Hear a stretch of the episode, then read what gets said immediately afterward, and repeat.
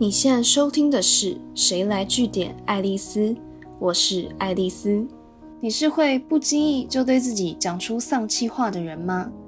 像是觉得最近诸事不顺，案子没谈好，公车没赶上，可能还跟家人朋友斗嘴吵架，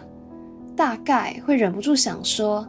哎，反正我就是这么衰，我人生就这样了，没救了啦。”当然，你心里的某处可能会觉得。反正这只是开玩笑，说个气话又没关系。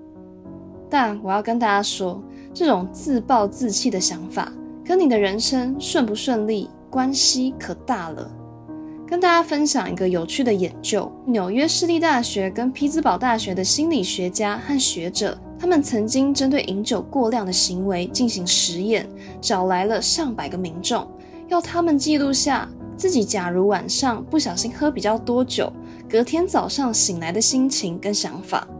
结果他们发现，越是有饮酒过量问题的受试者，越容易对前一天的自己感到愧疚。但如果继续沉浸在这样懊悔、自责的低落情绪，又会再更容易在当天晚上、隔天晚上又继续饮酒过量，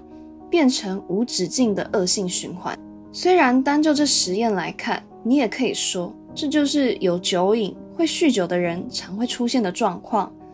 但不得不说，很多时候真正让自己陷入低潮、无法走出来的，很可能不是这个低潮本身，而是你讨厌自己、有点想要自我放弃的心情造成的。我觉得一个人的抗压能力再强，再怎么会消化情绪，都有极限，难免会出现负面想法。但就没有必要强迫自己一定要乐观看待自己眼前面对的难题。但如果你意识到自己的负能量已经有点太多，快要消化不了的时候，我建议大家要为自己设定允许自己失落的时间上限。这个道理就很像你进场投资，最需要设定的其实不是赚到多少钱要出场。而是你能接受自己赔多少钱的停损点。毕竟，在挫折低潮刚开始发生的时候，难过啊、失望，什么都不想管，什么都不想面对的逃避心理在所难免。短时间内最能让你发泄情绪的做法，也很可能就是只能借酒消愁、暴饮暴食，或每天发厌世文。但老话还是那一句。你逃得了一时，逃不了一世。你当下心情畅快了，但隔天醒来，问题还是在啊。所以你必须要给自己一个期限，可能是三天，可能是一个礼拜，也可能是一个月。你告诉自己，你在这段时间可以消极面对，你可以一蹶不振。但你自己承诺的时间一到，你就要振作起来，积极处理你遇到的困境。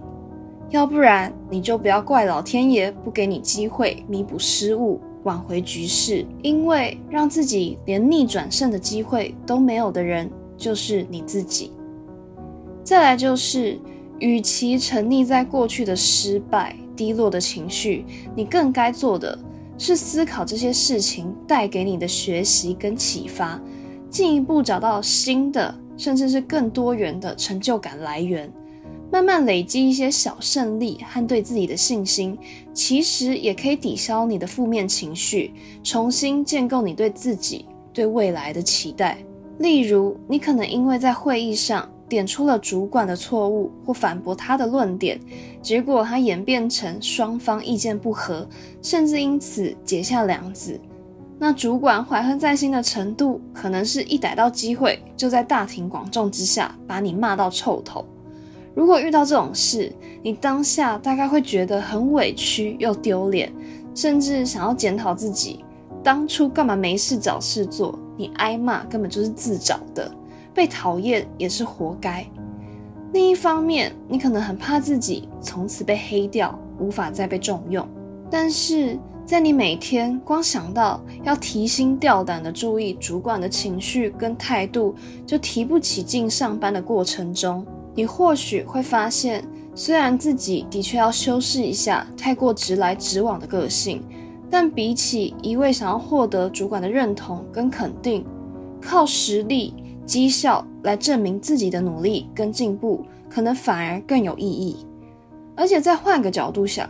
假如大家开始把你的好表现看在眼里的时候，你的那个主管动不动就看你不爽，对人不对事的责备态度，可能你身边的同事们也更心里有数吧。你可能还会因此获得其他大主管或前辈的青睐，获得更多愿意为你发声的盟友。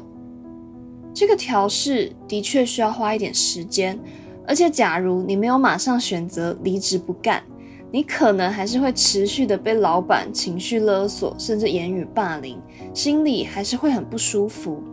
但你也会越来越觉得不痛不痒，因为你找到了自己更在意的事情。你也清楚知道自己可以如何去证明自己的价值，